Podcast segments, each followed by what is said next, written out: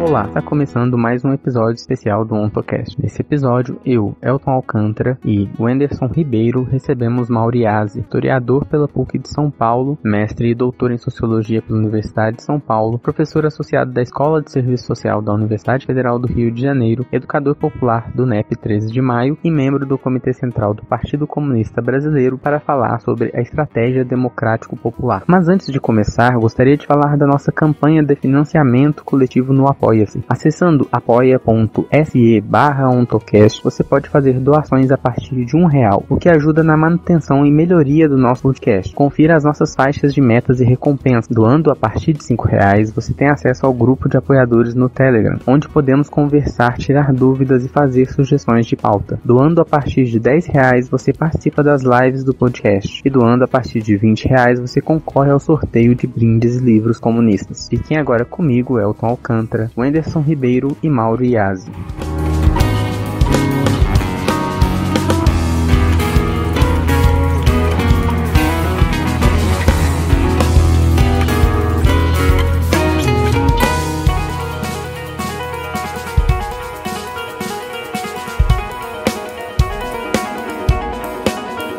Dia, boa tarde, boa noite aos nossos ouvintes. Vamos agora dar início ao nosso podcast, hoje conversando sobre a estratégia democrática popular com o camarada Mauriase, que há décadas vem se dedicando ao estudo desse tema. Antes, uma breve apresentação. Meu nome é Elton, sou formado em Serviço Social pela UFRJ e faço mestrado em Ciências Sociais pela Universidade Federal de Uberlândia. Olá, gente. Meu nome é Wenderson, sou estudante de Pedagogia, militante do Movimento Negro negro, é, pesquiso a história do movimento negro no Brasil, é, a formação social do Brasil, e é isso, bora debater esse tema aí. Bom, olá para todo mundo, grande prazer estar aqui com vocês. Eu sou Mauro Iazzi, sou professor da Escola de Serviço Social do UFRJ, educador do Núcleo de Educação Popular 3 de Maio e dirigente do Partido Comunista Brasileiro, PCB.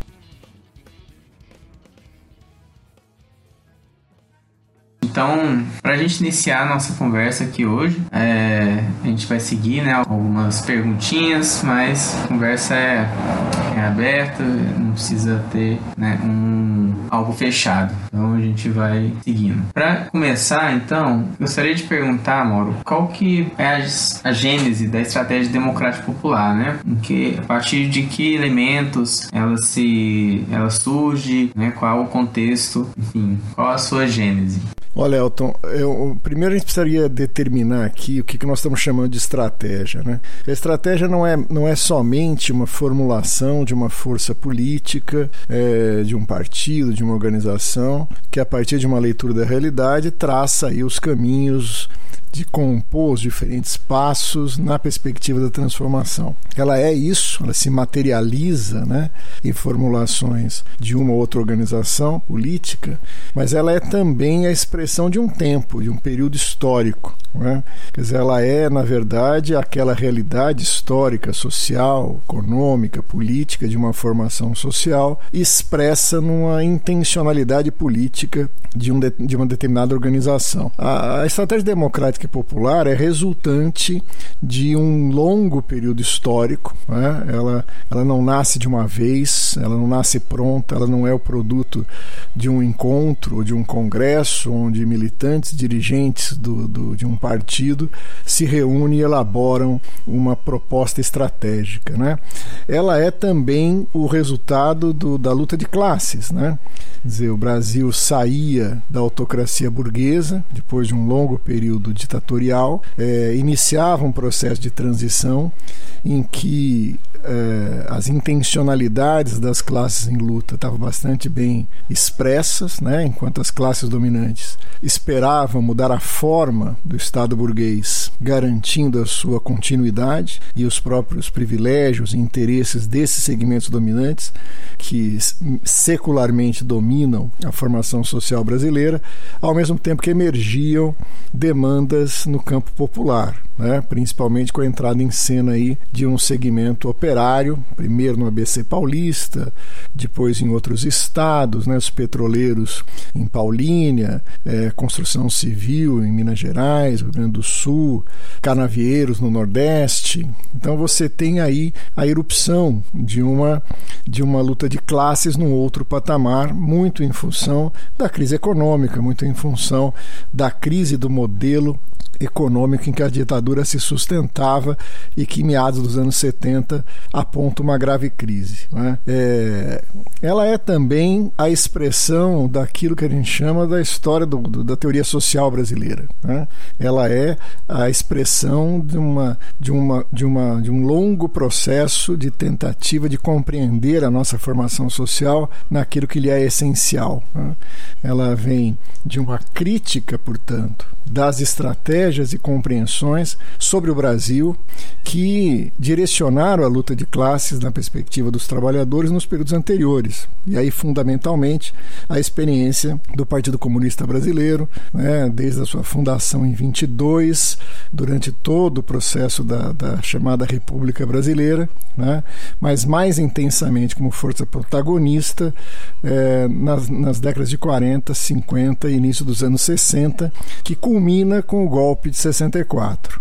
Então, tanto o nascimento do PT como o do MST, da formação da CUT, são expressões dessa retomada da luta de classes no contexto da, da crise da autocracia burguesa.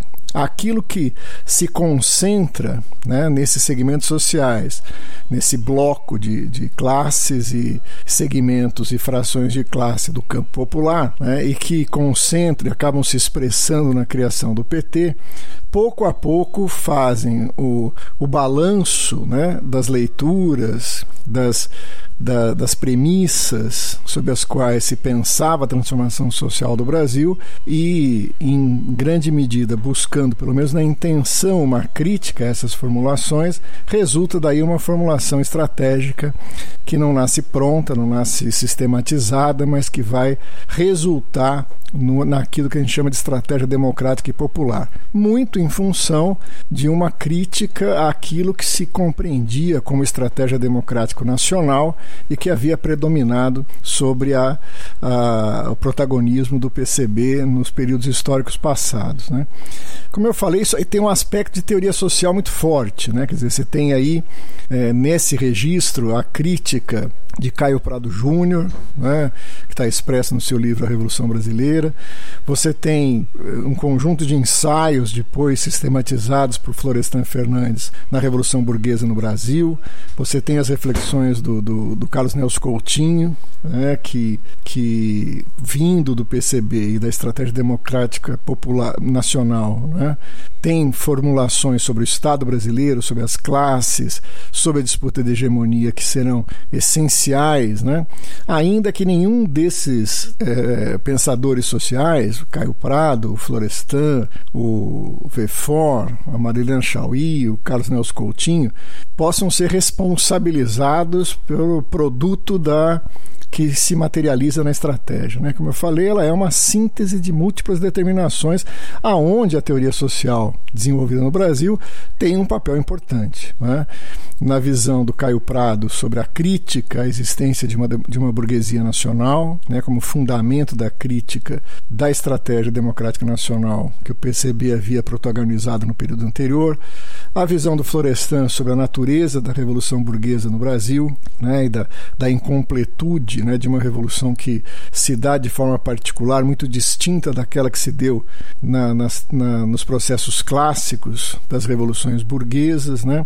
Uma reflexão é, tanto do Vefor como da Marilena Chauí e do Carlos Nelson Coutinho sobre a democracia né, e, portanto, da natureza do Estado no Brasil e das possibilidades que se abriam com a transição democrática. Tudo isso é o caldo de cultura que se sintetiza numa formulação estratégica estratégica, que por isso que a gente vai chamar isso de, de germes, né, de genes e daquilo que se materializou no que nós estamos aqui denominando de uma estratégia democrática e popular.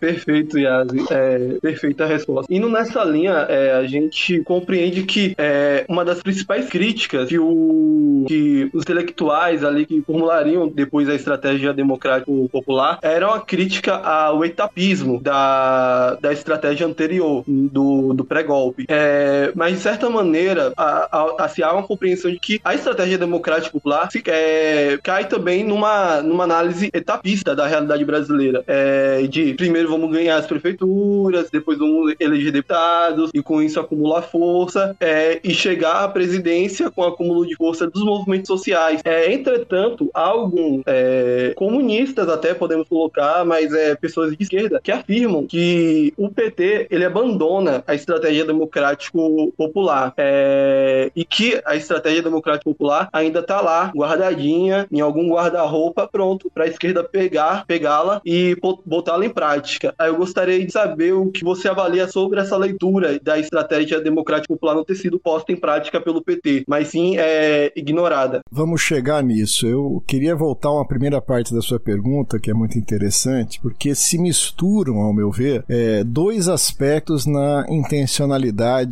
expressa na, na chamada estratégia democrática popular. Uma é de ruptura, né, de romper com a formulação anterior, que é a democrática nacional, e afirmar algo absolutamente inédito. Né? Essa pretensão de ineditismo está muito presente nas formulações que estão ali eh, no contexto da formação do PT no início dos anos 80. Mas, ao mesmo tempo, tem no processo do desenvolvimento dessa estratégia um, uma clara reapresentação daquilo que se queria negar. Né? Se a gente não entender esses dois aspectos, fica muito difícil de diferenciar a intenção inicial da estratégia e aquilo na qual ela foi desaguar, principalmente na experiência de governo a partir de 2003. Né? A estratégia democrática nacional, para a gente ter um parâmetro, né, ela, ela supunha uma formação social brasileira cuja contradição essencial era de um desenvolvimento capitalista bloqueado, interrompido pela, pelos interesses do imperialismo. E isso se combinava internamente por segmentos nacionais né, que, aliados a esses interesses imperialistas, é, obstaculizavam o desenvolvimento de um capitalismo nacional. Né? Então, a, as antigas oligarquias, o latifúndio, a estrutura agrária tradicional e os interesses do imperialismo formariam um bloco conservador, né, que se beneficiavam com a forma como se dava a, a organização da produção da vida, da distribuição da riqueza no Brasil, uma posição na qual ele se encontrava com privilégios, e isso colocaria tanto os trabalhadores do campo e da cidade como uma suposta burguesia nacional num bloco de alianças progressistas, né, que enfrentando esse arcaísmo de estruturas oligárquicas, latifundiárias, que muitas vezes eram identificadas até como formas feudais ou produziria contra esse bloco conservador um bloco progressista de aliança de uma suposta burguesia nacional com os trabalhadores. Então, é, o etapismo, chamado etapismo, que é uma política mais geral, né, que, que a, assume proporções definitivas na política da internacional para os partidos comunistas dos diferentes países, é, e, é, tratavam isso como formas de desenvolvimento desigual do capitalismo no mundo. Né? Países coloniais, semicoloniais, e que a contradição principal ainda não era de sociedades capitalistas industriais desenvolvidas no eixo central de capital e trabalho. E, portanto, o momento da revolução era um momento de aliança com essas burguesias nacionais contra essas oligarquias, contra o latifúndio tradicional e contra o imperialismo, portanto, revoluções nacionais e anti-imperialistas, que abririam espaço para revoluções proletárias. E daí a ideia dessa gradação. É bom que se diga que quando você pega a estratégia do PCB, historicamente, essa compreensão, ainda que pressupondo né, um momento democrático nacional, não implicaria necessariamente em vias de desenvolvimento da estratégia gradualistas, né? Que você vai ter aí momentos onde o PCB aposta clara e nitidamente, por exemplo, em, em soluções insurrecionais, como foi 35, como foi Manifesto de Agosto e outros e outros momentos, né? Inclusive na luta armada, como Trombas e Formoso, como em outros momentos em que o PCB apostou numa confrontação, né? A Marli Por exemplo, que estuda bem esse período, o Marcos Del Roio e outros, apontam mesmo que existe um viés no conjunto da história, muito mais militarista do que gradualista, se a gente analisar a história do PCB. Mas isso está dentro de uma estratégia que pressupõe um momento democrático da Revolução. Né? A Revolução Socialista é seria um momento posterior. Ora, o, o PT surge nos anos 80 criticando isso, buscando diferenciar dessa etapa democrática nacional, afirmando que o capitalismo no Brasil se desenvolveu e que isso coloca uma impossibilidade de alianças estratégicas com a burguesia. Né? Veja que tem aí uma influência, ou no mínimo uma coincidência de leitura com a formulação do Caio Prado de crítica da existência de uma burguesia nacional. Né? O Caio Prado diz que a burguesia no Brasil, ainda que tenha contradições com o desenvolvimento do imperialismo, né, nunca agia politicamente associada a uma política claramente anti-imperialista e muito menos anticapitalista.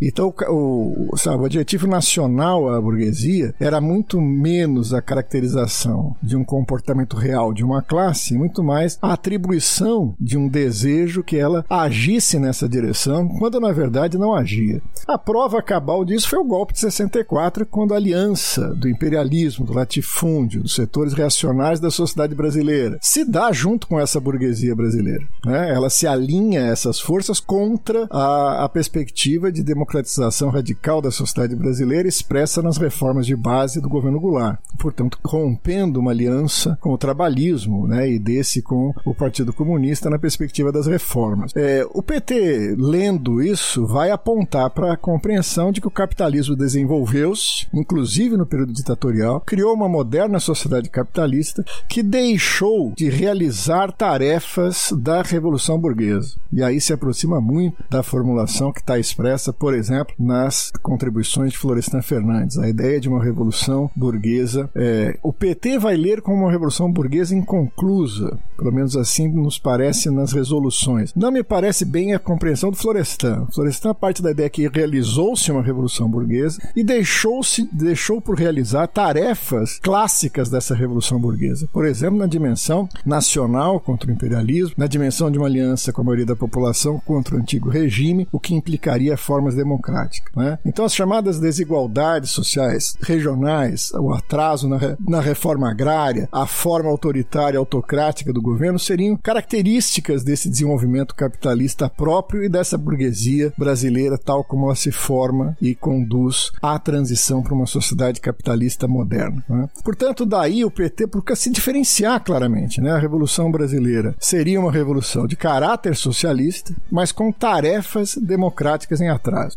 Veja, isso seria, vamos dizer assim, o, a constatação, o pano de fundo, muito resumidamente aqui apresentado, para a partir daí se construir uma estratégia. Quer dizer, daí deriva a premissa de uma não aliança estratégica com a burguesia, uma aliança no campo popular, né? daí, portanto, a, a rejeição do termo nacional e a sua substituição pelo termo popular, uma aliança das classes trabalhadoras do campo, da cidade, da juventude, dos intelectuais, dos setores médios progressistas, contra esse conjunto de classes dominantes, na perspectiva de realizar, num primeiro momento, as, ref as reformas próprias é, de, uma, de, uma, de uma revolução burguesa em atraso, né, as tarefas em atraso da revolução burguesa. No entanto, isso seria, pelo menos na formulação inicial, inseparavelmente ligado de uma, um horizonte de transformações socialistas. Né? A estratégia propriamente dita, né, se a gente se ater ao, ao termo propriamente dito, é a combinação dos diferentes passos, das diferentes ações visando atingir este objetivo estratégico que na formulação democrática popular se apresentava como socialismo. Né? Quer dizer, o objetivo estratégico a ser alcançado é a superação da sociedade capitalista e a construção de um caminho para a sociedade socialista. Quer dizer, como é que se combinaria isso na formulação democrática e popular? Ela se combina pela, pela construção né, de um forte movimento de massas, fundado nos movimentos sociais, principalmente no movimento sindical e em diferentes movimentos de reivindicação desses segmentos populares, que ao se constituir enquanto uma força real e ativa na própria sociedade, criam patamares para se expressarem também na representação institucional, na disputa dos espaços institucionais.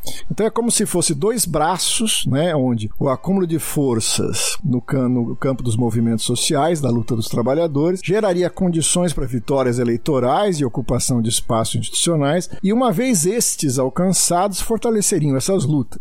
A combinação desses dois processos, onde no âmbito das formulações se apontava a centralidade do primeiro, né, como raiz, inclusive, da possibilidade da expressão parlamentar institucional, se fechariam num desfecho estratégico na conquista do governo federal. É? Daí deriva um programa. Há uma confusão, nós vamos discutir isso mais tarde, né? vamos ver se, se isso aparece no debate. Há uma certa confusão entre programa democrático popular e a estratégia democrática popular. A estratégia democrática popular, em linhas muito gerais, é isso que estamos descrevendo: uma concepção de país que aponta um caminho de transformação da sociedade. Mas chegando ao poder, o que se faria? Se a gente voltar às premissas, né? Voltar-se-ia para realizar as tarefas em atraso. Uma reforma agrária, né? uma, uma inserção soberana do país na ordem capitalista internacional, né? é, uma busca de solução das, da, das profundas desigualdades regionais, sociais, culturais que marcam a sociedade brasileira. Isso se traduz em alguns eixos do programa. Não é exatamente o programa, são eixos, né, que seriam os eixos anti-monopolista, anti né, caracterizando o capitalismo moderno no Brasil como um capitalismo monopolista, antilatifundiário, para atacar aquela herança arcaica não resolvida pela supostamente pela Revolução Burguesa no Brasil, né, e uma profunda democratização da sociedade. Portanto, uma, uma, um programa antimonopolista,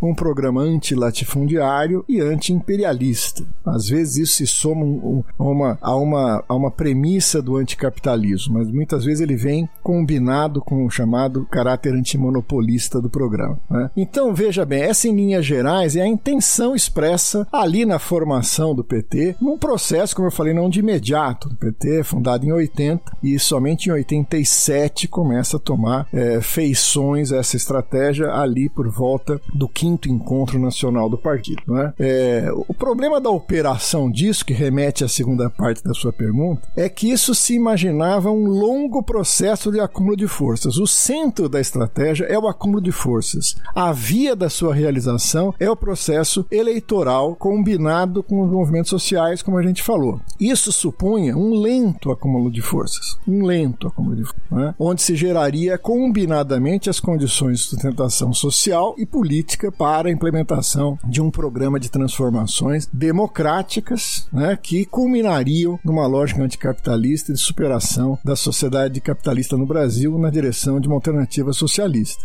É, o que altera na implementação da estratégia é que, é, muito rapidamente, se a gente for acompanhar as datas do quinto encontro para o sexto encontro nacional do PT, se coloca a possibilidade de vitórias eleitorais, ainda que não tendo é, completado o processo de acúmulo de força social necessário para a implementação do programa com a radicalidade que se propunha. Essa é a contradição chave, né, que vai fazer um marco divisório entre a intencionalidade expressa na estratégia e as condições da sua realização. Né? É, a resposta do PT a isso é, é fortalecer a representação parlamentar institucional como meio de continuar o acúmulo de forças para criar as condições de implementação do seu programa. O que ocorre é que a possibilidade de eleger Lula já nas eleições contra é, Collor de Mello né, já se colocam como uma realidade possível e presente. O PT faz um programa, traduz os eixos do programa democrático popular num chamado plano de ação de governo, né, tentando fazer uma mediação daquela intencionalidade num plano de ação de governo que já vai buscar uma série de mediações da, da política do possível. Né? Já fica bastante claro que a radicalidade daquele programa não seria apresentada de imediato. As sucessivas derrotas eleitorais para Collor, depois para Fernando Henrique Cardoso no seu primeiro mandato, na, na reeleição de de Fernando Henrique Cardoso faz com que a direção nacional do PT consolide a ideia de que o acúmulo de forças necessário para a implementação da estratégia passa por uma radical moderação do programa e ampliação do leque de alianças. Os dois temas estão associados. Para ampliar as alianças, eu tenho que moderar o programa. Ampliar num primeiro momento em direção ao centro, né? no, no leque partidário, né? isso é visto como o PSB, o PDT, né? É, e logo depois a gente vai ver que isso vai se ampliar ainda mais para setores do centro propriamente dito, além da centro-esquerda, né, para o centro propriamente dito, se aproximando do PMDB e de outras siglas do, do campo político do centro-direita e como a gente vai ver na situação de governo, mais além disso também. Quer dizer, essa estratégia né, é a mesma. Veja, não há uma ruptura da estratégia democrática popular para adequação dessa estratégia às condições da sua realização na disputa eleitoral presidencial, uma vez que ela é um elemento central da realização da estratégia. Né? O que se avalia naquele momento é as condições para efetivar esse desfecho estratégico, uma vitória eleitoral presidencial, né? que vem em 2002, com a vitória das eleições contra o candidato do PSDB, né? e, e que se materializam num contexto é onde fica duas coisas ficam claras. Né? É, a correlação de forças não é suficiente para a implementação do programa democrático popular, mas a possibilidade de chegar ao governo federal potencializa a estratégia naquilo que ela é mais fundamental, ou seja, um acúmulo de forças para criar uma correlação de forças necessárias para uma futura implementação do programa. Portanto, a, a resposta à pergunta devemos disputar as eleições, se ganharmos devemos governar, se governarmos queremos nos reeleger, é respondida positivamente no sentido de uma continuidade da estratégia, agora nas condições de governo. Então, quando as pessoas olham a estratégia democrática popular realizada no governo, compreensivelmente estranham, causam estranhamento. Né? Ela é muito diversa daquela feição com que se expressava na sua origem. Mas esse é um processo compreensível. Né? Quer dizer, todos nós aqui já fomos bebês belíssimos, né? gordinhos, corados, né? não falávamos coisa com coisa,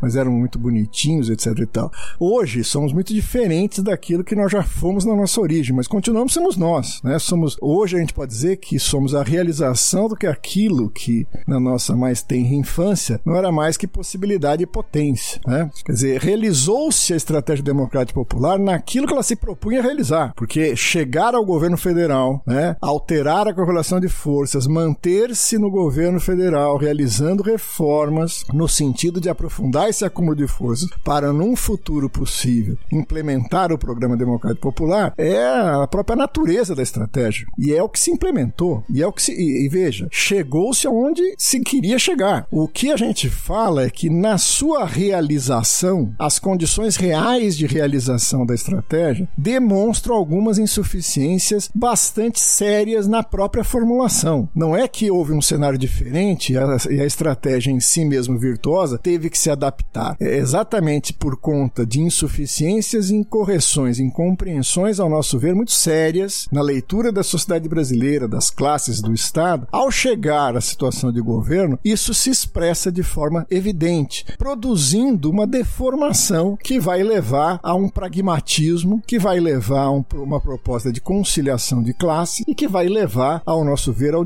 a não só a realização da estratégia democrática popular real, não aquela imaginada, mas nas condições reais em que ela teve que se realizar, mostrando seus limites e as suas e as suas contradições, né, que culminam no golpe de 16. A, a, ao nosso ver, é, é, o esforço de tentar diferenciar a prática de governo como outra estratégia é a clara intenção de preservar a sua formulação original como ainda possível. Como a nossa compreensão é que aquilo que se expressou como contradições na situação de governo deriva da própria concepção estratégica, né, voltar a ela não é uma solução, né, porque ela continua trazendo sérios problemas de incompreensões sobre a nossa formação social, eu acredito principalmente sobre o Estado brasileiro, né, e que nos levariam dificilmente para um desenvolvimento diverso do que ocorreu. Isso não significa que a única vertente de realização fosse a, a que de fato ocorreu. Né? A estratégia democrática popular tem versões mais ou menos radicais.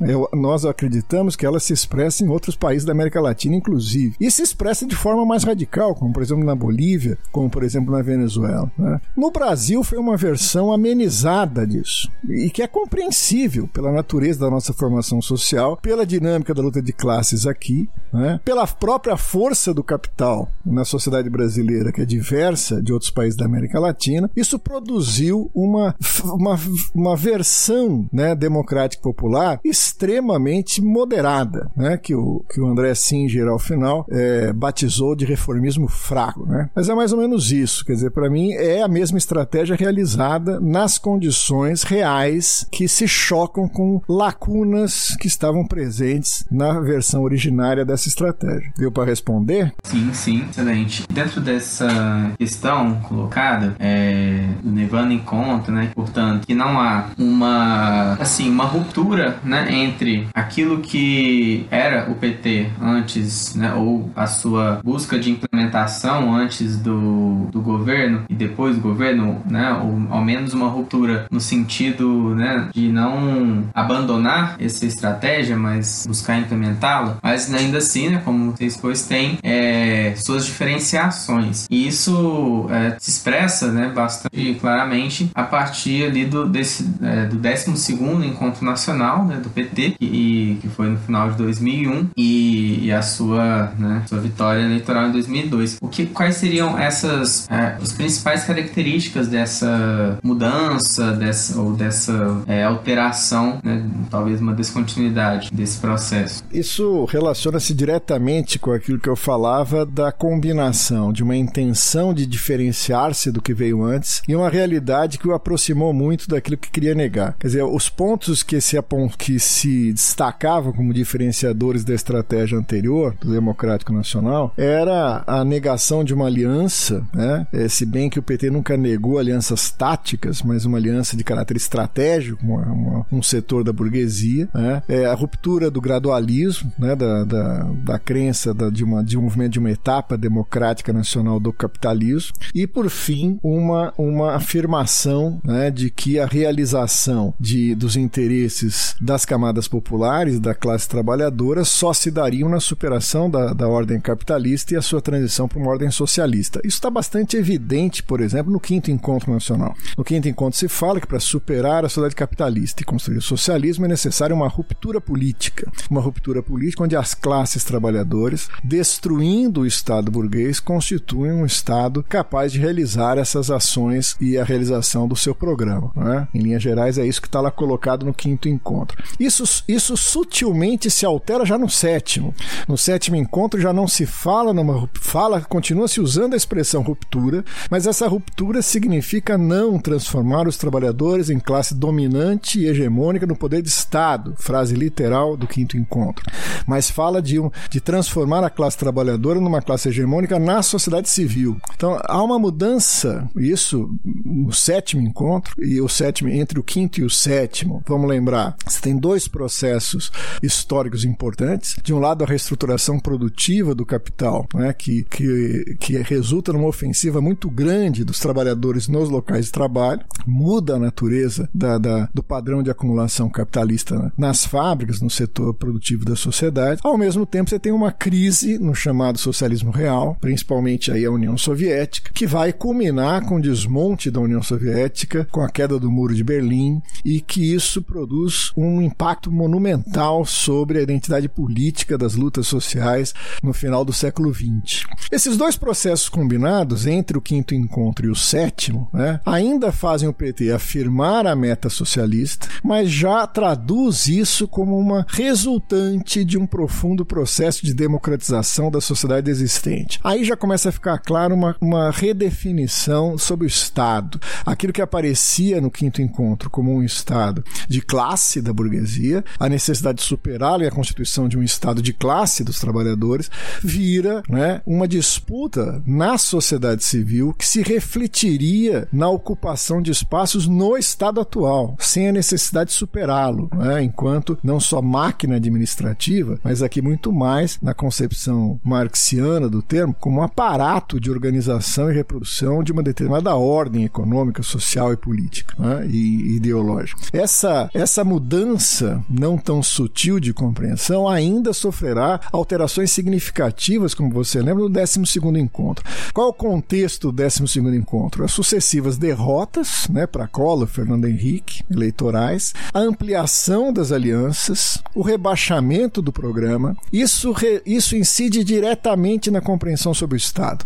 No 12 encontro, o Estado é apresentado como Estado-nação, numa ampla aliança de todos os segmentos que estão comprometidos com a democratização da sociedade. Empresários de qualquer porte, veja, aquilo que era uma intenção de diferenciar, né, não realizar uma aliança com a burguesia, vira um princípio da realização da estratégia no 12 encontro. A recriação do pacto social, estou aqui usando os termos que apresentaram-se no 12 encontro em suas resoluções. O Estado-nação, o pacto social, né? um amplo pacto com segmentos que vão desde os trabalhadores, os setores médios, segmentos da burguesia empresarial de qualquer porte, para usar o termo que ali é apresentado. Então, isso, e veja, para quem, para essa informação nos parece importante, o 12 encontro é 2002, é o que antecede a vitória eleitoral de 2002, né? E o início do governo do Lula em 2003.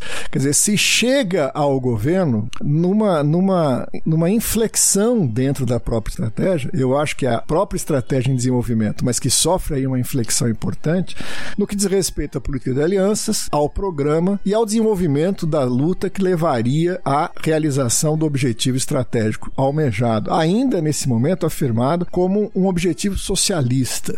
Mas cada vez mais a revolução a ser produzida é apresentada como uma, uma profunda e radical democratização da sociedade e do Estado existentes. Né? Isso cada vez vai ficando mais claro e explícito nas resoluções do 12º Congresso.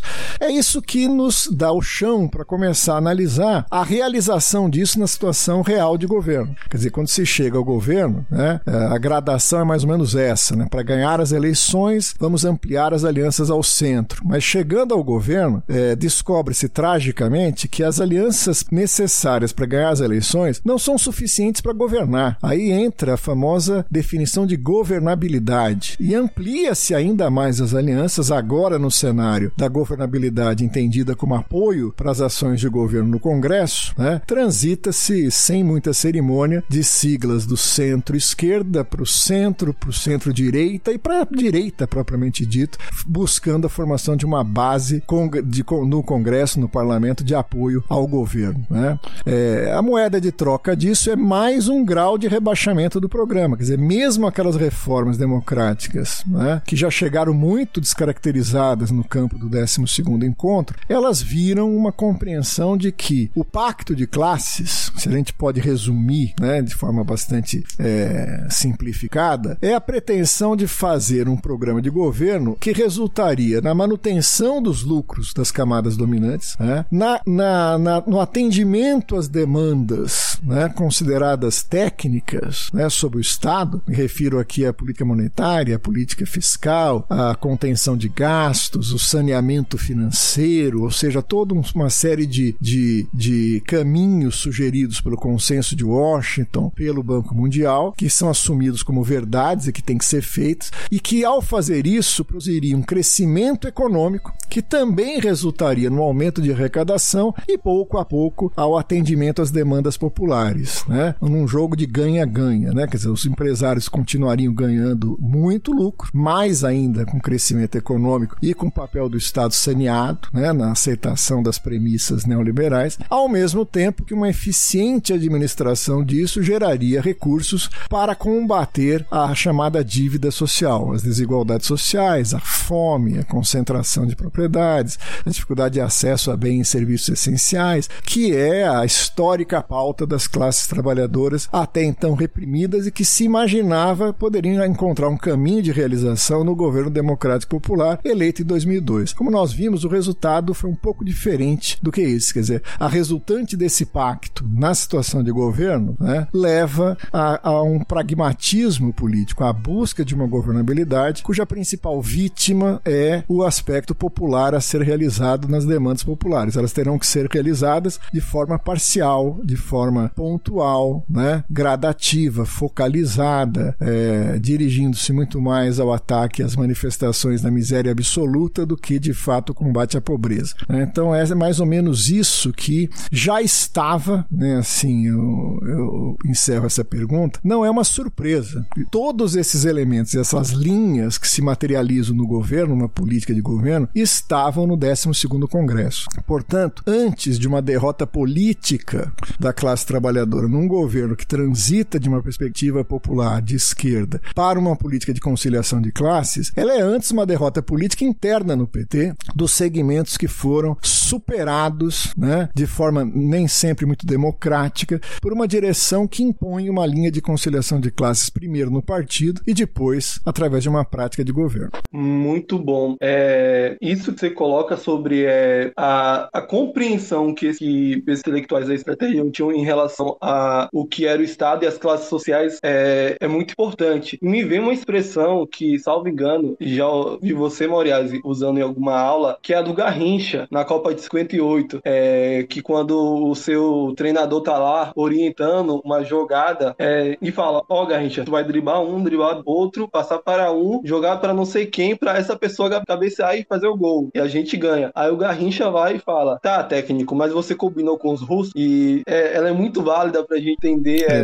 é, essa, o que é o, a compreensão do Estado e das classes sociais com o do, da estratégia democrática popular. Que, tá bom, tu planejou tudinho, todo o plano de chegada a, ao Estado, mas esqueceu de combinar com a burguesia. É, e, isso é muito. que, como eu disse no início, eu estudo o movimento negro. Em relação ao movimento uhum. negro, tem algumas características que são bem importantes, que é, na, é do século passado, a, o movimento negro ele vai ganhar muito força a partir da década de 60. Aliás, 70, com a criação do MNU, que logo após Sim. ali vai se aproximar do, do PT e todo o campo democrático popular. E com a chegada do, do, do PT à, à presidência, do Lula em especial, é, se constrói algumas, algumas coisas, como por exemplo a SERPI, que é a Secretaria de Políticas de Promoção de Igualdade Racial. E logo ali na democratização se teve a construção da Fundação Palmares, que é essa que é hoje, toda semana Sim. é motivo de alguma piada, de alguma polêmica. É, aí a questão que se coloca, é, que não estava previsto na compreensão do que era é, estratégia de democracia popular, se eu não estiver enganado, é que mesmo essas conquistas, que seriam paliativas, seriam poucas, poderiam ser é, destruídas em poucos anos de crise. Porque, por exemplo, a Serbia é extinta no próprio governo Dilma. Ela é criada Sim. no início do governo PT e é extinta no governo Dilma. A Fundação Palmares, que agora está no. que é criado no, na democratização, agora está no processo de virar uma piada, de ser destruído, que é o que o, que o governo Bolsonaro é, tá fazendo. Uhum.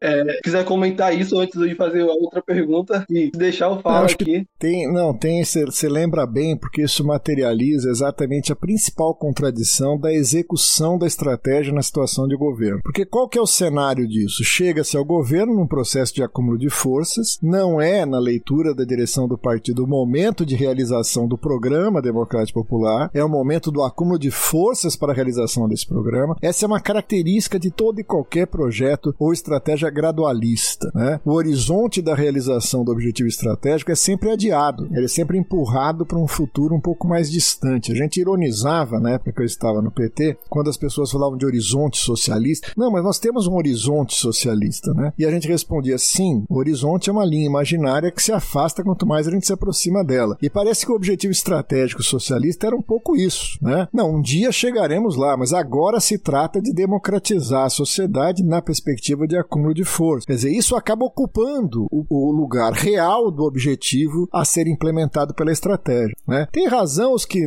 que procuram diferenciar, ao meu ver, equivocadamente, dizendo que o PT abandonou a estratégia democrática popular, quando eles apontam esse aspecto, porque ele é visível, né? É, há uma troca, né? há uma rendição ao objetivo imediato. Ao meu ver, isso resulta da própria estratégia dos seus limites. Isso se materializa muito bem nos exemplos que você deu. Né? Quer dizer, uma das demandas da sociedade brasileira é o combate ao racismo. Outra demanda é a reforma agrária. Você tem todas as demandas do movimento de mulheres, né, que se expressaram de forma é, muito forte na construção do PT e, e, e no, no, seu protagonismo enquanto luta social, que leva inclusive à vitória de 2002. Esses segmentos querem ver realizadas as suas demandas, mas isso tem que ser feito agora num processo de aliança com o grande capital. Não é? Quer dizer, isso não é apenas uma questão moral, não sei se dá para entender. Não é porque nós estamos aliados com a burguesia que a gente não vai realizar as demandas populares. Nós vamos realizá-la na medida do possível. E na medida do possível, sem grandes transformações estruturais da sociedade brasileira, não se combate o racismo. Você não combate o racismo criando uma secretaria especial de combate ao racismo, ainda que seja importante, ainda que seja um passo importante. Você não faz isso mudando o quadro legal, né? É, se criou para cada uma dessas demandas, se a gente for acompanhar, criou-se uma secretaria especial, um departamento, alguma coisa ligada para que eles tivessem presença no governo. Mas na hora que isso se chocava com os interesses do capital, né, seja no saneamento econômico, na contenção de gastos, seja como na questão da reforma agrária, com a prioridade da política agrícola voltada ao agronegócio e o seu desenvolvimento, quando se chocava esses dois polos da conciliação no governo, evidente que o polo do governo popular sempre era aquele preterido. É?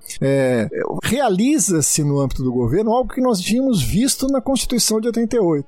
A Constituição de 88 é a síntese da emergência desse elemento popular e de uma pauta popular com a pretensão dos segmentos dominantes de manter o mesmo modelo econômico. Né? Como é que é possível manter o mesmo modelo econômico e atender essas demandas populares da base da sociedade? A única maneira de realizar de fato isso é transformar isso em direitos, na abstração do direito. Né? Então, as crianças e adolescentes vão ter lá o ECA, e vão ter um aparato jurídico que leve em conta seus anseios. Mas a realidade do capitalismo dependente, da exploração, de uma produção de riqueza que se concentra na minoria da população, continua produzindo crianças e adolescentes em situação de rua, né? que, que, que muitas vezes se desenvolve para a situação de confronto com a lei estabelecida, né? com as casas de reclusão. Não adianta mudar o nome de FEBEM para Fundação Casa, que continuam sendo casas de reclusão. Né? Não adianta pintar o Brasil de uma democracia racial, porque tem um quadro jurídico né, mais favorável, que tem secretarias que pensam, ou fundações que pensam a questão do negro do Brasil, se o próprio capitalismo brasileiro é fundado numa desigualdade, né, que condena a população negra a, a baixos salários, a, a moradias, né, a situações sociais de precariedade de existência, né, e que se reproduz como um racismo, como alguns dizem, estrutural. Portanto, para nós, a, a realização dessas políticas acabaram esbarrando no cenário de opção por uma,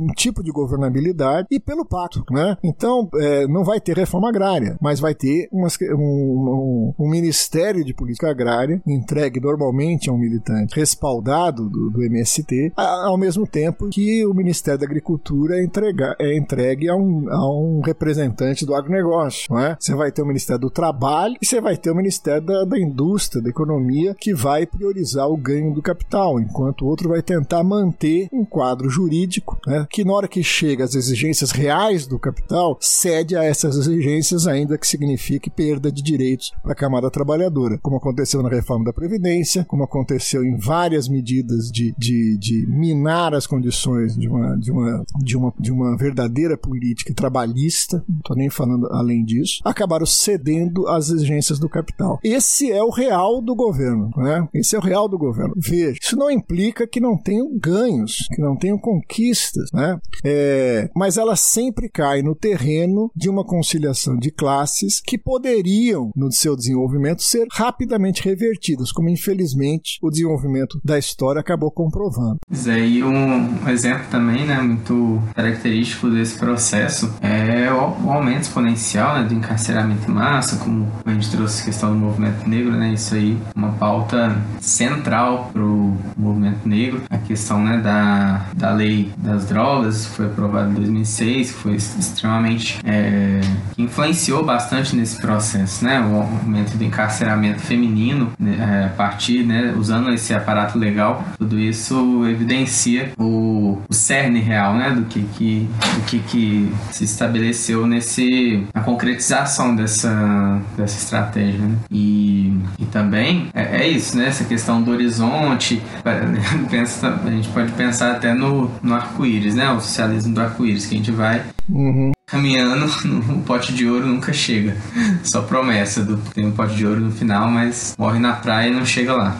Então, Elton, mas aí tem um aspecto que acho que completa bem pela observação que você fez, que, que nos remete novamente à ideia da realização dessa estratégia ou não. Né? Porque a gente pode partir do, do pressuposto que ela foi abandonada e no lugar colocada esse tipo de procedimento pragmático que favorecia o grande capital. Mas veja, a estratégia pressupunha um acúmulo de forças sem uma ruptura revolucionária na ordem econômica, social e política vigente, no Estado, portanto, burguês, né, o ocupado por uma, por uma força política que vem da base da sociedade, mas é o Estado burguês com seu ordenamento, inclusive aquele que foi consagrado na Constituição de 88. Né? E aí a gente fala, bom, mas então ele abandonou e não fez o que queria fazer. Aí que eu vou ter que reafirmar. E o, o, se tem uma coisa que os governos de Lula e depois de Dilma realizaram, foi aquilo que eles prometeram. O problema é que as pessoas talvez imaginassem outra coisa, mas eles realizaram. Vamos lá, que, qual que era a proposta? Fazer crescer o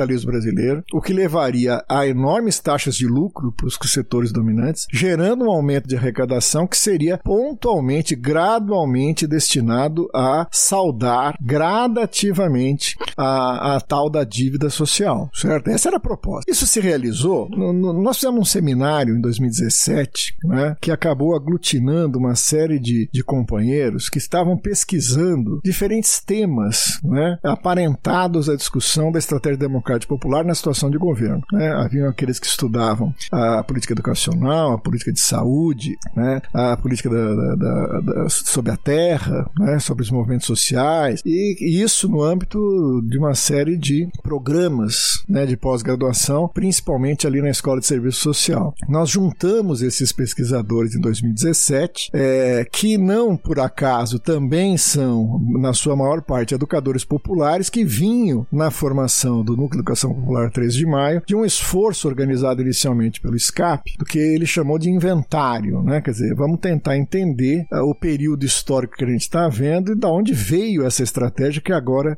é, chega na situação de governo, né? Então, o esforço do 13 de maio, do inventário, mais esse esforço de pesquisa em dissertações, teses, estão sistematizados num livro chamado Estratégia Democrática Popular, um inventário crítico, organizados pela Isabel Figueiredo, pelo Vitor Neves e por mim, publicados pela Lutas Anticapital. Nesse livro tem um texto muito bom, os, todos os textos são muito bons, mas esse especificamente para o assunto que estamos tratando, que é do Cássio Brito, em que ele vai apresentar de forma bem objetiva as, aquilo que foi a execução da política econômica dos governos Lula, né, dos, dois, do, dos dois primeiros mandatos do gover do, dos governos do PT, de 2003 a 2010. Então vamos lá. A economia, o PIB brasileiro cresceu nesse período, que é um período longo, né? São, oito anos, né? Sete, oito anos. Cresceu 35,8%, saltando de 1,7 trilhões para 3,8 trilhões, né? Numa média de crescimento de 4,47. Né? É um crescimento que teve uma presença muito forte do Estado, principalmente através do BNDES, e principalmente a partir da implementação do chamado Plano de Aceleração do Crescimento, né? que liberou uma massa de recursos 400 vezes maior do que dos governos anteriores. Né? A média de crescimento entre 1980 e 2006, por exemplo, é de 2,5, né? então praticamente dobra. Né? É... Agora, a gente fala, bom, então cresceu. Bom, cresceu, mas essa era uma meta, essa era uma estratégia, essa era um objetivo estratégico explicitado tanto no Encontro Nacional de 2012, né? de 2002, perdão, como na, no, na, na formulação que veio se acumulando até então né? fazer crescer a economia. A economia cresceu, parabéns. Né? Isso implicou, inclusive, um aumento significativo no emprego formal,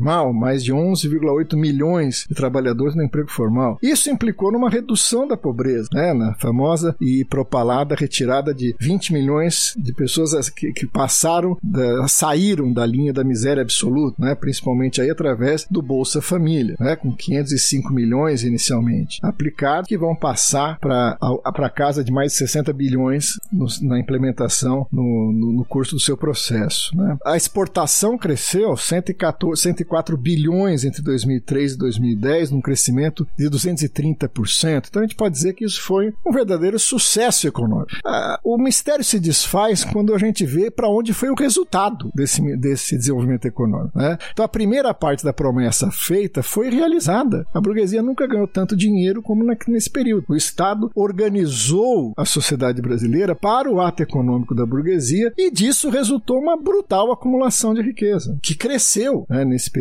Você fala, mas isso é contraditório, você acabou de dizer que diminuiu a pobreza. Sim, mas exatamente para atingir os interesses desse grande capital, né, é, fundado na meta que está explícita ali na Carta aos Brasileiros, mantendo a política monetária, fiscal, política de superávites primários, o pagamento da dívida, né, mantendo os, os indicadores da chamada macroeconomia, né? É, aquilo que sobrava para a execução das políticas públicas sociais era, era muito pouco. Né? Ah, mas e essa fortuna que foi gasto na, na, na Bolsa Família? Isso nunca passou de 0,3%. O volume nominal de recursos cresceu a cada ano, mas nunca ultrapassou 0,3% do PIB. Né? É, o pagamento de juros da dívida, segundo um companheiro nosso que estuda o fundo público lá na Universidade de Brasília, né?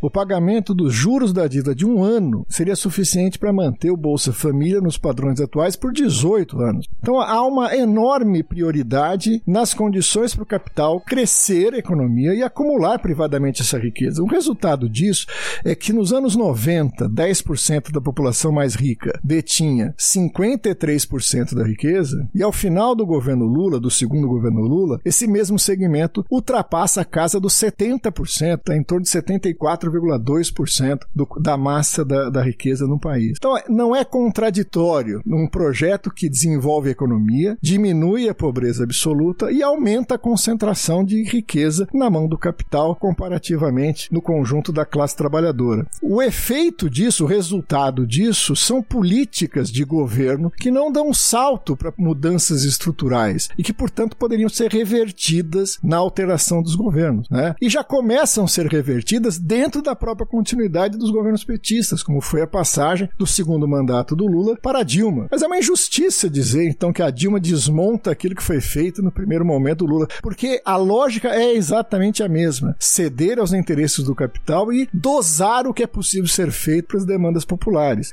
Veja, não vai nenhum juízo aqui de que aquilo que é feito não tenha é, significado uma melhora para aqueles que receberam esse tipo de ajuda, como no caso da Bolsa Família, ou como no caso o acesso ao ensino universitário. Né? Lógico que isso é, é, é um direito e as pessoas tinham o direito de receber isso. Mas quando você olha o conjunto da política, fica muito mais evidente que quanto mais se realiza os interesses da burguesia, menos sobra para o desenvolvimento dos programas sociais almejados. E eles vão ser cada vez mais contingenciados, reduzidos. Né? É, na meta quase nunca alcançada, assim como o socialismo, de saneamento financeiro do Estado, de desburocratização, de desregulamentação. Uma prova de que isso não desanda no governo Dilma, é apenas o efeito daquilo que foi feito antes, é que a reforma da Previdência, apontada como exigência, se não o Estado morreria, acabaria, se definharia, né? já foi feito no primeiro governo Lula. Né? Não foi feito no governo Dilma, foi feito no primeiro. A primeira reforma da, da Previdência haveria uma segunda. E estava na projeção realizar uma terceira que acabou sendo feita pelo governo Temer, porque a Dilma foi deposta. É? Então, a nossa, a nossa premissa é que isso é, resulta do desenvolvimento esperado de uma estratégia que passou a acreditar no Estado como um espaço neutro, né? que, de, que dependendo da correlação de forças poderia ser dirigido para um objetivo popular e que exatamente a correlação de forças desfavorável faria com que o governo tivesse que se dividir em atender ao, aos empresários e à população. Mas isso é mais do que uma contingência, vamos dizer assim, é, incômoda. Isso se transforma em virtude, isso se transforma em discurso de governo, isso se transforma no objetivo a ser alcançado. Né? É um governo que é um governo de todos, como o próprio slogan do governo diria. Né? É um governo de todos, ou a, a premissa surrealista, para não dizer infantil, né? É, e equivocada da presidente Dilma, de transformar o Brasil numa grande classe média, né? Que, que, que, que todos os santos do marxismo nos livre dessa, dessa ameaça né, do Brasil se transformar em alguma coisa parecida com essa excrescência que é a classe média no Brasil. Mas assim, isso mostra exatamente a, a natureza de uma estratégia que se defronta com a realidade de um Estado burguês, de um país capitalista dependente, né, de uma burguesia absurdamente associada e submetida às exigências do grande capital imperialista e que, portanto, consome os recursos da riqueza social numa voracidade que muito pouco sobra para as pretensões reformistas, né, que ficaram aquém dessas pretensões reformistas. Né? Ah, o, a forma real de realização da democrática popular no Brasil ficou aquém de uma perspectiva reformista. Nem sequer as reformas indicadas passaram a ser possíveis de ser realizadas. Né? Daí, então, a expressão infeliz do André Singer do reformismo fraco, que também tenta transformar uma, uma constatação real né, numa virtude. É uma, segundo esse autor, é uma genial é, mudança de tática para realizar o projeto. Né? Não é possível através de reformas profundas, porque isso despertaria a reação dos segmentos dominantes e, portanto, apoiado na população mais pobre, não na população operária organizada, eu faço um tipo de reformismo fraco que não ameaça o status quo, ao mesmo tempo que acumula no sentido de resolução dos problemas sociais. Bom, resultou que não resolveu, não, não avançou nesses sentidos e também não demoveu os setores dominantes das suas características estruturalmente golpistas, oportunistas, ao levar à interrupção do processo em 2016. Muito bom. É, a, a, gente já falou sobre a questão do, do Estado e da análise das classes sociais. Aí eu acredito que tem um outro ponto também que talvez os intelectuais que formularam a estratégia não tenham pensado, que é e se o povo ir pra rua é, e não ir com a gente, ir contra a gente? É, e aqui eu remeto isso para falar das manifestações de 2013, que foi algo que é uma incógnita, algo que o PT no momento não conseguiu decifrar, entender, porque, salvo engano, foi a primeira manifestação daquela magnitude, daquele tamanho, em que não tinha participação é, dos sindicatos que estavam ali com o PT, que não teve participação do campo democrático popular diretamente, ou é, enquanto direção. Aí minha pergunta é, para entrar nessa polêmica que é 2013, é a estratégia, é, a, as manifestações de 2013 é, foram, for, é, foram pedras no sapato da estratégia democrática popular e não seria estranho manifestações de rua ser pedra no sapato de um governo é, democrático e popular? Então, certamente, né? Parece estranho, né? Parece uma pergunta que não faz sentido. Se a gente volta à originalidade da intenção expressa na estratégia, isso está muito presente no pensamento de, de Florestan Fernandes, né? A realização das, das tarefas democráticas de uma revolução incompleta da, da burguesia no Brasil se choca com os interesses de uma burguesia típica de um capitalismo dependente da forma como o capitalismo se estruturou na nossa formação social. Né? Por isso que ele imaginava isso como a possibilidade de um trânsito a uma, uma alternativa socialista. Né? Veja, ele não tem a pretensão, como alguns de fato no PT têm, de que o conjunto de reformas democratize essa sociedade e o socialismo nada mais é do que a sociedade atual democratizada. Né? Esse tipo de rebaixamento não está no Florestan. O que o Florestan imagina é que a luta de classes numa sociedade como a nossa, ao lutar pelas demandas não realizadas pela Revolução Burguesa, talvez a mais evidente dela seja a reforma agrária, mas a gente pode estender isso a um conjunto de direitos, desde sempre, que nos são negados, no campo das relações raciais, como você lembrou, da igualdade é, de gênero, é, é, do, da juventude, da moradia, de coisas tão elementares. Ao se chocar com a ordem burguesa, e essa ordem burguesa se mostrar incapaz de resolver essas demandas, você cria as condições de uma ruptura revolucionária. Ora, mas a estratégia democrática popular não é isso, né? Quer dizer, ainda que você tenha elementos da formulação de, de Florestan que embasem a estratégia democrática popular, o Florestan tinha bastante claro que isso caminha e só pode ser resolvido por uma ruptura. Né? Florestan, desde sempre, era um socialista e revolucionário. Portanto, ele não acreditava de que o socialismo fosse a mera é, democratização da sociedade existente, mas sim fruto de uma ruptura revolucionária, da destruição do Estado burguês e a constituição de um, de um Estado dos trabalhadores. Né? É, a, a estratégia democrática popular, portanto, ao confundir ou propositalmente disfarçar a sua estratégia de uma lenta e gradual democratização da sociedade existente, abole o momento da ruptura. Não existe momento da ruptura onde os interesses das classes dominantes se chocam com os interesses populares. Veja, em certas expressões radicalizadas do, democrata, do democrático popular, em outros países, por exemplo, isso se apresenta. Quer dizer, quando a burguesia tenta interromper o processo, você tem uma força popular que se opõe a isso e isso serve de base para avançar a, a perspectiva é, de transformação social. No caso do Brasil, a ideia é que não seria necessário, porque o pacto geraria o atendimento dos interesses tanto das camadas dominantes quanto das camadas populares.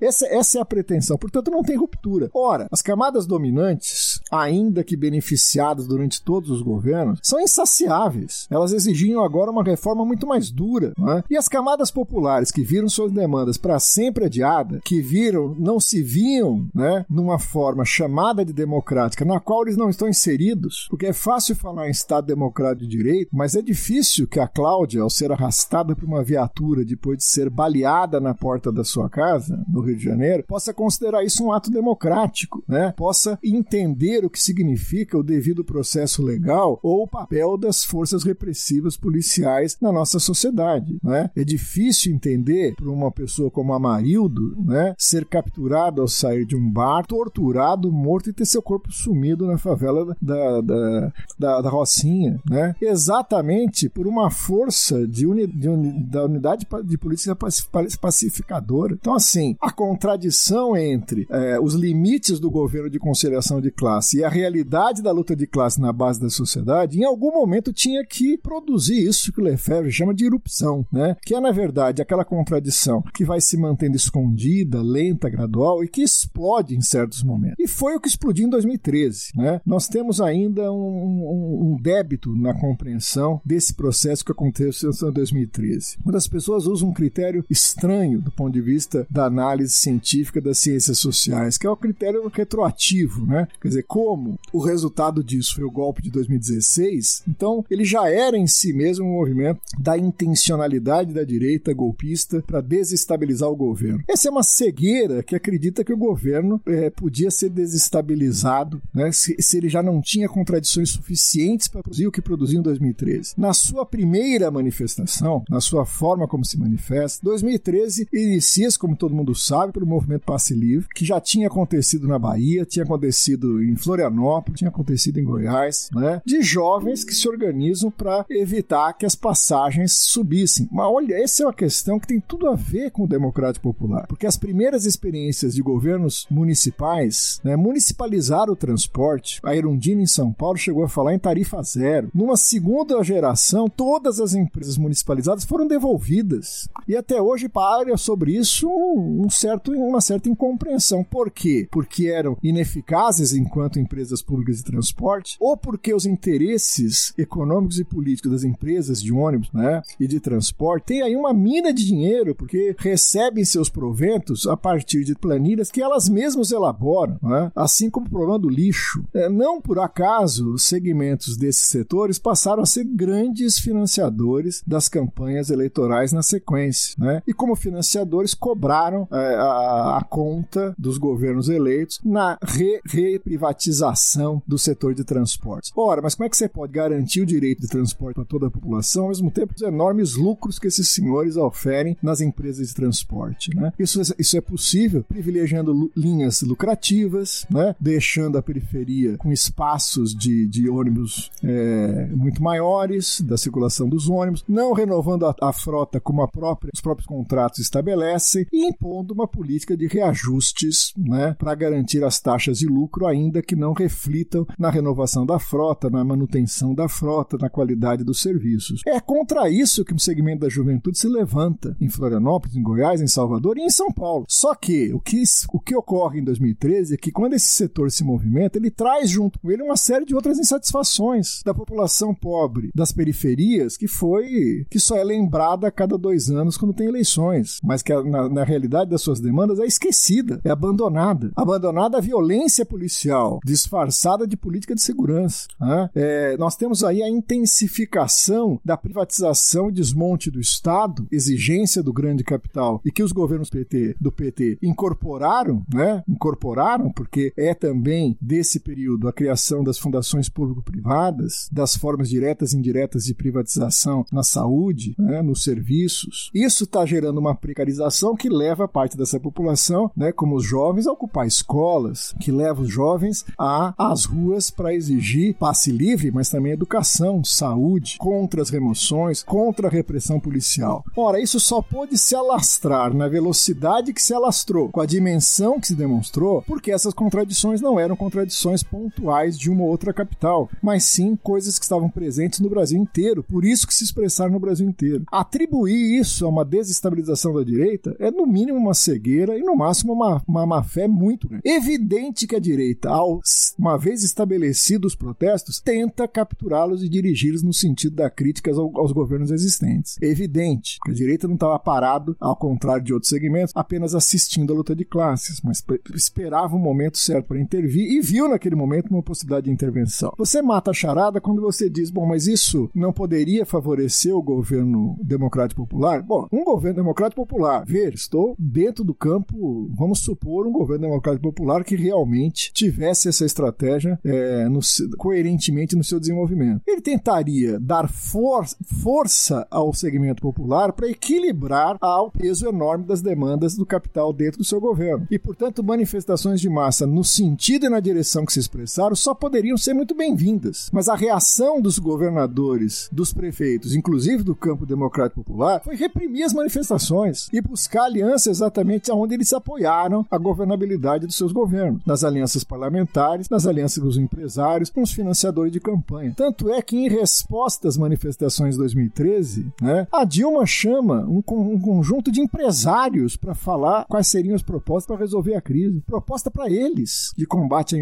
à, corrupção, de endurecimento penal da corrupção, como se fosse a corrupção o grande tema de 2013. Esse era o tema da direita. A Dilma se, se, se assim, apressou a dar uma resposta para a direita, ignorando exatamente o que vinha das ruas em 2013, que era uma força extremamente questionadora da existência da representação política nos limites da, da, da democracia burguesa, que era uma força muito grande de questionamento das políticas sociais, do pagamento da dívida externa. E tudo isso poderia ser, na perspectiva popular, uma, uma, uma força no sentido de contrapor os interesses do grande capital no Brasil. Na medida que os governos democráticos populares se colocaram na defesa do grande capital contra as manifestações, é evidente que elas se voltam contra, é, contra o governo também. E aí acabam sendo o, o, o, o que gestou, né? não em 2013, mas em 2015, a ida da direita para a rua. Ela percebeu que o governo não tinha como enfrentar movimentos de massa. Querer comparar 2013 a 2015 é um erro. 2015 é outra coisa. 2015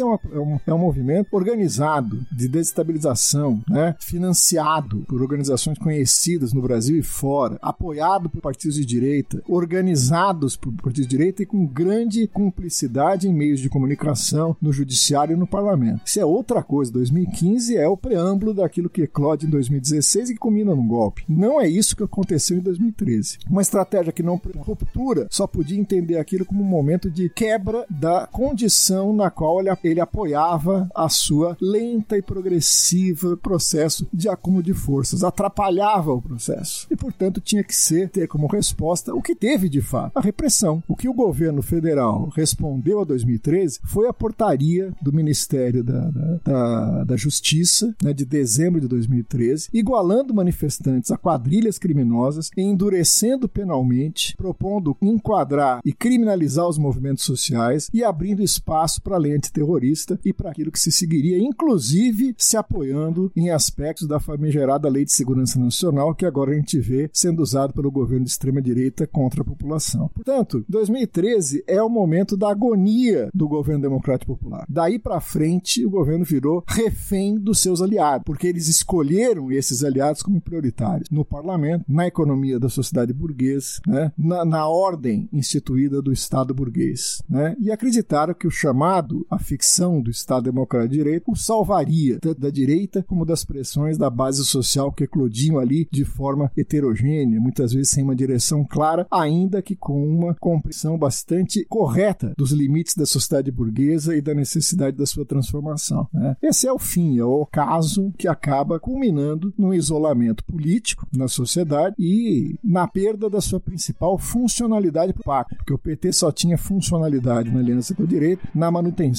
do apassivamento da sociedade. Se ele mostra incompetente para isso, a burguesia não precisava mais e, portanto, rompe a aliança em 2016 e afasta a presidente Dilma. É, faltou, como diria, né, combinar com os russos. faltou combinar com os russos. Eu costumo dizer o seguinte: tem um, o profeta Gentileza ali da, do Rio de Janeiro, né? É, que fala que gentileza gera gentileza. Então a ideia é que parece que os governos do PT acreditaram que por conceder tudo que a burguesia queria, ela também retribuiria gentilmente, não produzindo golpes, né? E aí então a, a verdade que nós aprendemos desse episódio, né? É que nem sempre gentileza gera gentileza, né? Foi uma, foi uma dura experiência para os segmentos democráticos democrático popular. Muito bom, vou usar essa sempre. Isso é ótimo mesmo. Bom, nesse sentido, para a gente ir caminhando para né, finalizar aqui nosso nossa conversa, é, então, né, a gente tem essa 2016 como um marco desse processo, né, desse, como eu né, já já posto, né, inclusive em texto, como um ponto de chegada dessa de uma metamorfose, né, dessa metamorfose que representou né, essa, a, o surgimento desenvolvido na implementação da estratégia democrática popular. E aí, depois né, desse processo, depois de 2016, o PT perde uma boa parte de seu espaço nas instituições. A partir disso, ocorre uma certa aproximação né, do PT, inclusive, com outros movimentos organização de esquerda, né, uma certa reorganização nesse sentido. E seria possível dizer que a perda dessa, da atuação desse partido em boa parte do poder executivo levou a um novo tipo de hegemonia democrática popular em relação é, sobre a esquerda socialista e, e, o que faltaria, né? Se houve, o que faltaria para uma superação de fato dessa estratégia democrática popular? Então, muitas vezes a gente está no debate, as pessoas falam, mas ó, parece contraditório, né? O PT procurou apoio das classes dominantes, fez uma política entreguista. Agora, o que explica a sua penetração, a sua presença nos movimentos sociais, no movimento sindical, é, a, a, sua densidade eleitoral, que ninguém nega, né? Mas isso não tem nenhuma contradição. Ele só pôde fazer o acordo com a burguesia porque tinha essa penetração nos movimentos sociais, no movimento sindical, né? Ele se construiu enquanto uma referência, né? E essa referência ainda ainda é a base para um, uma, um, um prestígio político, né, que se expressa em grande medida ainda eleitoralmente. Ele perdeu espaço no centro porque a estratégia pressupunha um acúmulo de forças que chegasse à presidência da República. Mais uma vez, isso se realiza, não é uma estratégia que ficou no caminho da sua não realização. Ele chega à presidência da República e se mantém na. Isso é inédito. Nenhuma força política, mesmo de direita, conseguiu engatilhar aí quatro mandatos seguidos. Isso na história da República brasileira é inédito. Então a estratégia não falhou aí. Ao sair do governo federal, desmonta-se né, aquilo que foi construído para estar no governo federal e lá se perpetuar. Né? Mas não a força que levou isso, essa, essa expressão política, chegar onde chegou. Né? Mas também faz parte de uma realidade institucional. Quer dizer, de certa maneira, existe uma diferença entre o movimento vivo da classe e as instituições que ela produz. O movimento sindical, de certa forma, se institucionalizou. Né? E essa institucionalização institucionalização, em grande medida, acabou cavando um fosso entre a expressão institu instituída em aparelhos, em aparatos sindicais, e a realidade da classe que construiu esses aparatos. Né? Essa, esse divórcio é um divórcio que gera enormes problemas, mas lamentavelmente não diminui a força dos aparatos, porque eles têm um, um funcionamento, inclusive um financiamento, que independe da sua real e orgânica organização social junto à classe. Né? E aí tem desde o imposto sindical, até é, outras formas dessas instituições sobreviverem, mesmo em muitos sentidos divorciada daqueles que elas buscam ou um dia representaram. Né? É, o que ocorre é que o PT passa para a oposição, né? e enquanto parte da oposição, ele vai, evidentemente, buscar essa aproximação em grande medida é, perdida ou diminuída no, no curso do exercício dos seus governos. Né?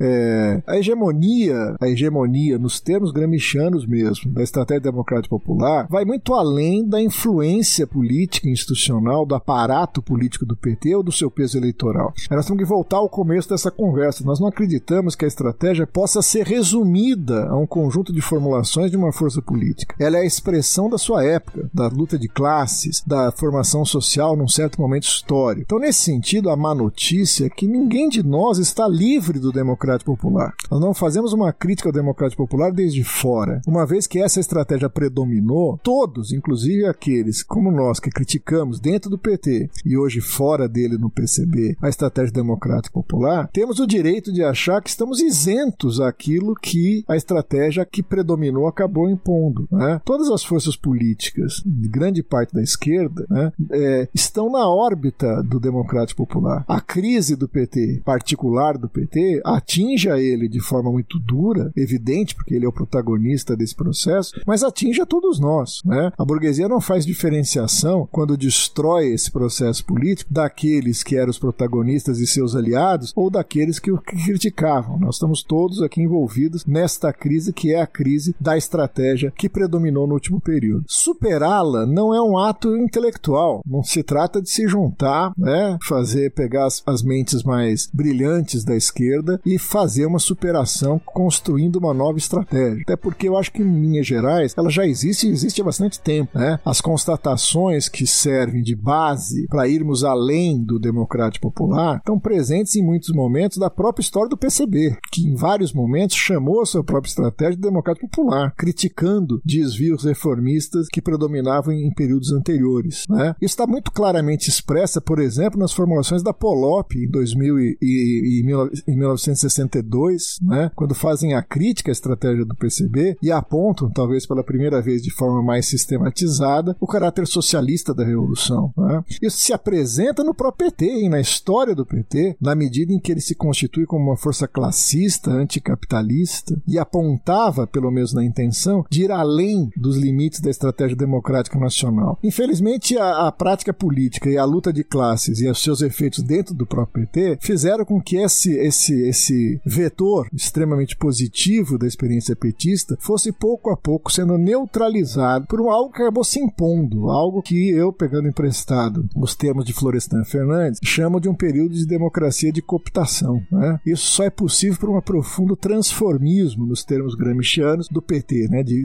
de pessoas, mas não só pessoas e lideranças importantes, mas segmentos consideráveis das classes e dos, das próprias organizações passam a aderir à ordem que combatiam. Né? Esse processo não deixa de eh, impor as suas marcas a toda a nossa classe, a derrota da classe, e em grande medida também incidir sobre o processo de deslocamento de segmentos de massa para uma hegemonia hoje que eu não acredito que seja democrática e popular. Né? Quer dizer, você tem hoje um, um contraste muito grande com o crescimento do conservadorismo no seio da própria classe trabalhadora, com posições que muitas vezes se expressam como posições reacionárias, né? o que explica em grande parte um, um segmento das, das, classes sociais populares, trabalhadores do campo, da cidade, segmentos médios, né? de apoio à, à extrema-direita e ao bolsonarismo, por exemplo. Né? A hegemonia democrática popular foi muito abalada pela derrota, pelo golpe 16, mas ela não está, ela não desaparece do cenário político. Né? Ela tem uma sobrevida compreensível, explicável. Né? Afinal de contas, trata-se de uma força que teve por quatro mandatos na presidência do, do país, que tem um, um, capital político capaz de se mover na época das eleições e colocar um candidato no segundo turno, como foi o caso do Haddad na, conf, na confrontação contra Bolsonaro. Então, essa força política, apesar da sua estratégia, na qual ela se apoiou, executou e fracassou, está nos limites da, da expressão das suas contradições, nem por isso ela desaparece como força política. Né? E, portanto, ainda pressupõe uma disputa profunda. A tarefa da esquerda não é fácil por vários motivos, né? até porque ela foi profundamente atacada, ela sofre agora com a derrota imposta pelo grande capital, mas ela foi atacada pelo setor democrático popular, né? É, foi marginalizada, foi escanteada, sua crítica era uma crítica jamais considerada, ainda que agora se mostre profundamente pertinente, né? Então, é, é, é seria estranho se a esquerda saísse desse processo com uma força maior do que de fato ela tem, e é pouco. Então, a, a, o desafio é que temos que enfrentar o momento de reversão, de ataque claro da extrema-direita à classe trabalhadora, ao mesmo tempo que damos resposta à organização e à mobilização necessária contra isso, temos que realizar um profundo, uma profunda superação daquilo que identificamos como contradições e equívocos dessa estratégia. E esse é um processo que não é imediato. Como eu falei, não é um processo intelectual, não dá antes chegar na sua casa e escrever sobre essas contradições, até porque boa parte delas estão escritas, não já estão avaliadas. Né? E o processo de superação da estratégia democrática popular se joga fundamentalmente na capacidade da classe trabalhadora reagir, recuperar a autonomia, que em grande parte foi perdida, não perdida porque deixou de exercê-la, mas porque foi destruída conscientemente pela experiência da conciliação de classe. E essa recuperação se dá num longo processo de luta e de reconstrução. Né? Por parâmetros, a gente pode pegar a derrota de 64, não é em 65, 66, 68 que aparece uma alternativa e que ocupa o lugar da estratégia que,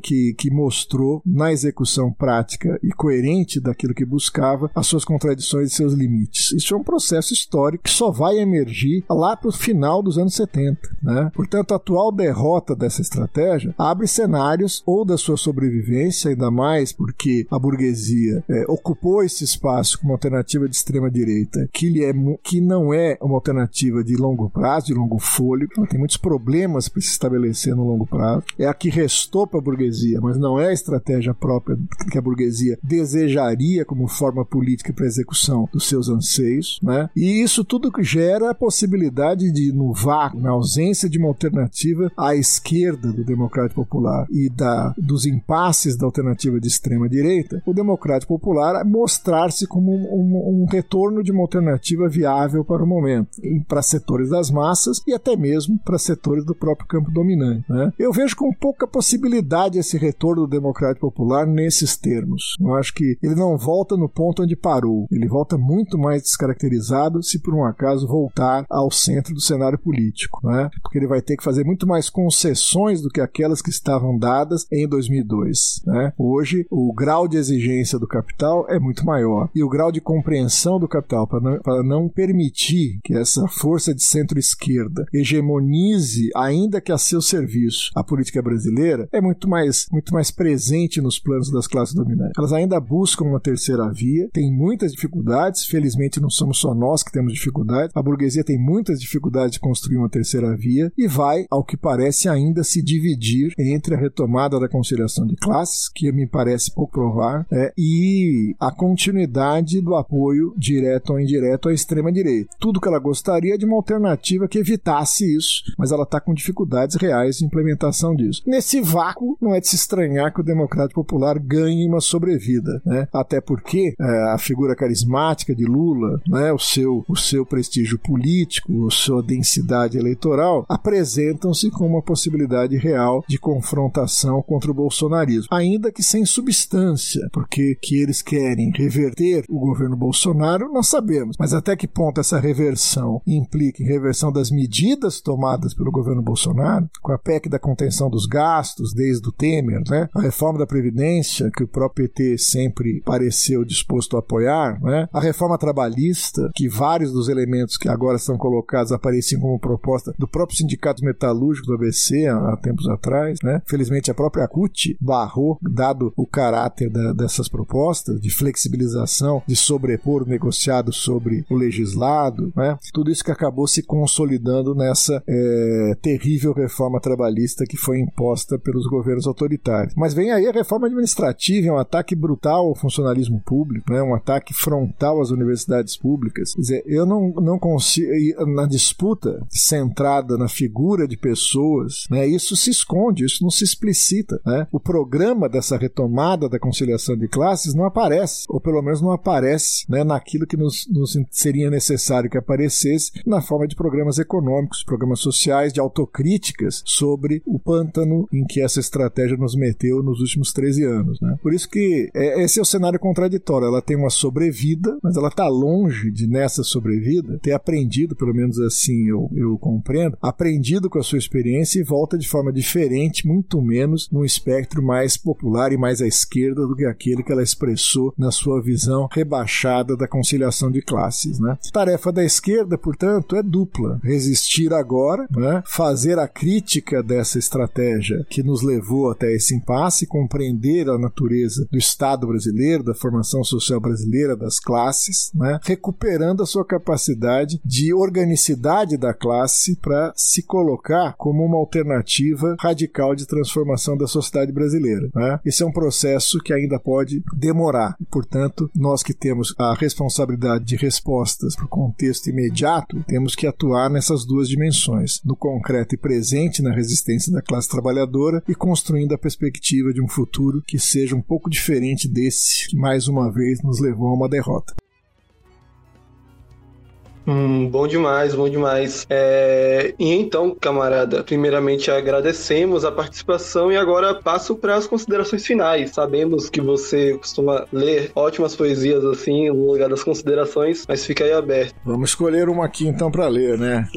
Eu acho que tem uma que, que, que me chama a atenção nesse momento, um balanço, né, dessa, dessa expectativa, né? Num certo momento, uma avaliação dessa, desse processo, um, um militante sai com uma crítica muito moral, né? E como costuma acontecer nessas, nessas horas, uma crítica que acaba deixando de lado aquilo que muitas vezes é essencial, né? Tentando identificar isso como como como como um processo moral, né? De um desvio moral, né? E, a, e acaba assim não entrando na crítica ao fundamento disso. Nós sabemos, nós não, nunca tentamos tratar isso como um desvio pessoal do presidente da República ou da sua força política ou da sua corrente dentro do Partido Trabalhadores ou mesmo do, do Partido dos Trabalhadores no seu conjunto, né? Isso na verdade é uma expressão das contradições sociais da nossa formação social, da nossa história e que o PT acabou protagonizando, né? É, deu uma caminhada importante pelo que fez e pelo que deixou de fazer, pelo que demonstrou de limite dessa estratégia, né? Que ao meu ver foi implementada coerentemente com aquilo que se esperava fazer e é o patamar da qual nós temos que participar para poder partindo daí, né? Partindo daí ir além, né? Então eu vou fechar aqui um poema que vai ficar mais com uma cara de uma, de uma metáfora de qualquer outra coisa. Quer dizer o seguinte, muita gente diante disso prefere então descartar isso, né? Não compreender de onde ele veio e como ele foi, né? Chama de partos, monstros e heranças. E tem como epígrafe uma fala do, do Marx, onde ele fala, criticando a pequena burguesia, que eu acho que é o personagem que está por trás dessa estratégia. A estratégia democrática popular é uma expressão clara, né? não da classe social, da origem de quem a formulou, mas do horizonte político que ela expressa, que é o, o horizonte pequeno burguês. Né? E o Marx fala da pequena burguesia e diz o seguinte: haja o que houver, o democrata pequeno burguês sai da derrota mais humilhante, tão imaculado como era inocente quando entrou na questão. Isso para mim é um, uma brilhante descrição né, de algumas pessoas que no início desse processo se apresentavam como inocente e no final dele se apresentam como traídos. Né? A pergunta sempre é de onde veio isso, né? Por que, que a classe foi é, apropriada,